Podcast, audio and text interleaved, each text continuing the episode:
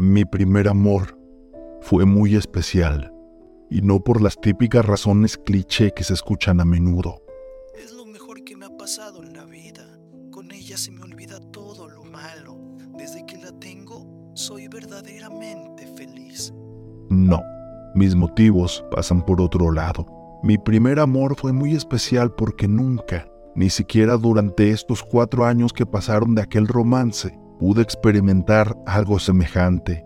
Es que fue algo tan pasional. Además, nadie sabía de lo nuestro, ni mis padres, ni los suyos, ni nuestros amigos. Y es que supimos manejar los tiempos a la perfección para que nadie fuera testigo de esta relación. Durante el día, a los ojos de los demás, éramos completos desconocidos y durante la noche nos permitíamos amarnos libremente. La razón por la que tomamos esta dolorosa medida fue porque sabíamos de sobra que todos nos verían mal, pues los estereotipos sociales decían que no estábamos hechos el uno para el otro. Yo, un chico un poco antisocial, proveniente de una familia que si bien no era millonaria, podía permitirse unos cuantos lujos, y ella, hija de un padre soltero que ejercía de albañil en el pueblo. Si quieren saber qué pasó con su madre, tendrán que quedarse con la intriga. Ángela era muy reservada en ese entonces. Calculo que actualmente también. A lo que voy es que le costaba abrirse. En meses de amor prohibido solo llegué a enterarme de dónde nació, quién era su padre, qué profesión llevaba a cabo, cuando era su cumpleaños y que venía de un modelo familiar no convencional. La sensación de amar a escondidas era increíble. Cuando mis amigos, los pocos en los que tenía confianza suficiente como para contarles esto, me interrogaban al respecto, un poco incrédulos al ver que el mudito de Altagracia ahora contaba con pareja, yo siempre comparaba esto con robar algo muy costoso y con lo que soñábamos hace mucho en la tienda, bien vigilada del centro con cámaras de seguridad y todo. Es como un cóctel de emociones que se mezcla homogéneamente. Llega un punto que la felicidad te nubla la mente y no sabes si se debe a la satisfacción de conseguir lo que tanto quieres o si es la adrenalina de llevar a cabo algo arriesgado y aún así salirte con la tuya. Ya por septiembre, en las vísperas de nuestro quinto aniversario mensual, decidí que tenía que regalarle algo bonito, algo como ella. Me parecía que ya era tiempo de dejar las cartas de lado y decidí comprarle uno de esos libros que decía haber conocido por recomendaciones de sus amigas. Yo no era muy fan de los libros, eso todo el mundo lo sabía. Me vi obligado a pedirle ayuda a Mati, un compañero de curso que estaba metido en el mundo de la literatura, tanto en formato papel como en Wattpad, Dream y todas esas aplicaciones en línea. Le dije que el escritor favorito de Angela era Lovecraft. Inmediatamente, en cuanto pronuncié aquella palabra, me reprochó a más no poder el hecho de no conocerlo. De conocerlo lo conocía, al menos de nombre, pero a decir verdad nunca me llamó la atención sumergirme en sus obras. Por lo que escuché, era un gran autor. ¿De qué género? Ni idea podía escribir estas cartas de amor empalagosas, reflexiones, novelas exageradamente dramáticas o una introducción al budismo. Lo importante es que a mi Ángela le gustaba, y me costara lo que me costara, uno de esos libros de este tal Lovecraft terminaría entre sus manos. Luego de juzgarme por un buen rato y de mencionar varios libros, me dijo que fuera por algo extenso. Mientras más variedad de cuentos contenga, hay más posibilidad de que le gusten sus palabras.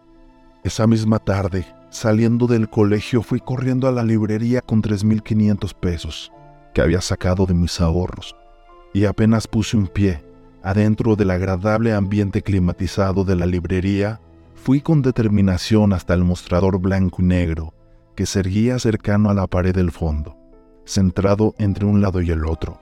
Apoyé mis codos sobre dicho mostrador y en tono claro y firme dije, Buenas tardes, una consulta. ¿Tendrá libros de Lovecraft? Dije el nombre lo mejor posible para evitar errores en la pronunciación del autor.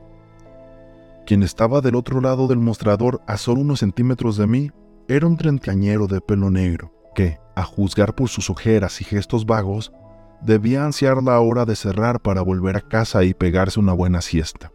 De esas que hasta dejan las sábanas marcadas. Sí, por allá en la sección de clásicos. Me guió en un tono apagado. Casi contrastaba con la amabilidad de mis recientes palabras. Ahí hay algunos. Si no encontraste lo que buscas, también hay un par que está en la zona de terror al lado de esos policiales. Su dedo índice con el que venía señalando la dichosa sección de clásicos apuntó ahora a un rincón muy apartado de donde estábamos nosotros. La punta de su dedo se elevó un poco más y comprendí que se refería a los grandes carteles de color verde que parecían dividir todo local por géneros. Los mejores policiales, leí primero. Por la fuente llamativa y el gran tamaño de sus letras parecía ser el centro de atención. A su izquierda, del lado de la ventana, con una letra pequeña y sin mucha presentación que acompañe, encontré otra que decía terror, así sin más. En ese momento recordé las palabras de Matías. Es uno de los Llegué a la conclusión de que yendo a la sección presentada sin muchas ganas, encontraría alguno de los libros más rápido que enredándome con los cientos de clásicos que se amontonaban entre esas estanterías completas del lado derecho de la tienda. Muchas gracias, le dije a aquel hombre con el mismo ánimo amistoso. No es nada, espero que le sirva, contestó casi imitando mi voz. Salió de la posición rígida que lo mantenía pegado a su asiento y su cabeza comenzó a menearse como si fuera de esos muñecos de béisbol de los Yankees que ponen en los autos. Sin saber por qué, una vez que estaba de espaldas encaminándome a los libros de terror, estiré mi brazo hacia atrás y levanté el pulgar. Fue una seña extraña ya que no concordaba con el momento. Creo que él ni siquiera se enteró de mi gesto de despedida, así que tampoco hay que lamentarse. No pasaron ni dos minutos hasta que encontré cinco o seis libros de Lovecraft acomodados uno al lado del otro. Todos eran de tapa dura, negra, y a juzgar por el aspecto que compartían las portadas, parecían permanecer a la misma conexión. Abajo de cada título encontré un orden numérico que iba del 1 al 6. El que mejor portada tenía era el número 4, pero tenía miedo de que las historias de colección siguieran cierto orden, y que llevando la cuarta entrega a Ángela, comenzar a leer desde la mitad de la saga. Medio a regañadientes saqué el primero de los seis libros. Los gatos de Ultar y otros relatos. Eso decía la tapa, en unas letras blancas que resaltaban por completo el fondo oscuro donde se veía el gato negro. Vi su precio, 1700. A decir verdad, no era tanto teniendo en cuenta que era una tapa dura y que su autor era uno de los mejores escritores de terror de todos los tiempos. Agradecí mentalmente por el hecho de que los gustos de Ángela no fueran especialmente costosos. Lo siguiente que hice fue abrir el libro, omitirlo de ver la sinopsis y todo eso para dirigirme a la última hoja, 462. Sin dudas, 1.700 pesos por 472 páginas valían la pena. No me juzguen, tenía esa costumbre de ver la cantidad de páginas antes de cualquier otra cosa para corroborar si era una buena compra o una estafa. La noche venía siendo un completo éxito.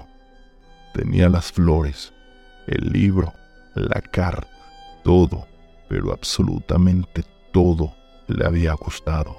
Yo había estado toda la tarde pensando, hasta en el mínimo detalle para reducir cualquier posibilidad de error. Y llegado el momento, haberme partido la cabeza valió la pena. Ángela estaba disfrutando. Nunca en tantos meses juntos la había visto sonreír. A lo mucho, había visto sus dientes asomarse por entre sus labios oscuros, cuando se animaba a decirme algo, pero una sonrisa nunca. No sé si fue la emoción de llegar cinco meses juntos, si era el amor manifestándose de manera física, superando los límites emocionales que nosotros mismos le ponemos cada vez a los sentimientos, o si tal vez era por la fogata que armé cerca de nosotros, para que el frío de aquel 17 de septiembre no interrumpiera nuestro momento romántico. Pero podría asegurar que Ángela estaba tibia. Siempre, desde que la conocí hasta ese día, la había sentido sumamente fría al tacto. Era algo que siempre me lamentaba. Incluso llegué a preocuparme por su salud. Capaz y estar a la intemperie en un ambiente tan retorcido y poco hogareño como un cementerio le había hecho mal, pero hoy era una excepción. Hoy ella estaba tibia. Estuvimos sumidos en un largo beso. Tuve demasiado cuidado de no pasarme. Esa noche solo quería demostrarle el amor que inundaba mi corazón cada vez que estaba cerca de ella. Decidí que una ronda de besos duraderos, pero suaves, era lo que más se adecuaba a la situación. Así que lo hice. Menos mal que Ángela, mi Ángela, es de esas que besan con los ojos cerrados, porque llegó el momento en que los míos se pusieron cristalinos y llorosos. En el primer párrafo, prometí que las razones por las que mi amor por ella era tan especial no eran clichés, pero ahora me retracto. Estar juntos fue lo mejor que me pasó en la vida. Y ni Flor, ni Lucía, ni Tiziana, ni ninguna de las novias que tuve luego de esa noche se comparan a mi Ángela. Todo era tan perfecto, todo era tan romántico. Hasta que ese maldito cuidador del cementerio vio la fogata que había armado en una de las tumbas y se acercó para correrme. Me persiguió por todo el terreno. Comenzó a gritarme una y otra vez llamándome necrófilo. Pero bueno, logré escapar y dejé al amor de mi vida, así como nuestro amor al descubierto.